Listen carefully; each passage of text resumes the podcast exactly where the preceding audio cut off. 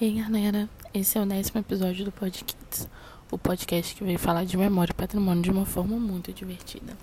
Eu sou a Micaela e no episódio de hoje eu quero saber quem aí lembra o que eu disse sobre o que fortalece o conceito de patrimônio cultural lá do primeiro episódio? A resposta é algo que traz lembranças e reforça a construção da nossa história, mas não de um só de nós, e sim de um coletivo de indivíduos. E esse conjunto de pessoas de que falei pode ser todo mundo. E assim se decide que monumentos como Cristo Redentor são significativos para preservar a lembrança mundial. E desse jeitinho, o assunto de hoje não é diferente. O Dia Internacional do Trabalhador é uma comemorativa marcada em todo o planeta.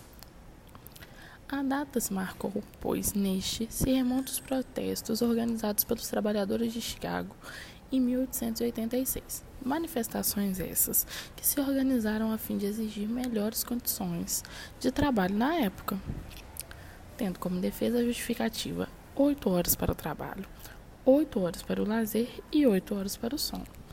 Assim, a importância da lembrança dessa data é enorme, pois a necessidade da garantia dos direitos ainda é presente. Portanto, segue atualmente persistentes celebrações e manifestações que permeiam o dia. Muito legal, né? E agora que vocês já estão craques e sabendo tudo sobre a importância dessa data, corram lá no Instagram do Secom quinta-feira e mostrem pra gente que vocês entenderam tudo, chamando um amiguinho ou uma amiguinha para brincar com o jogo das memórias das profissões. Um grande abraço e até a próxima!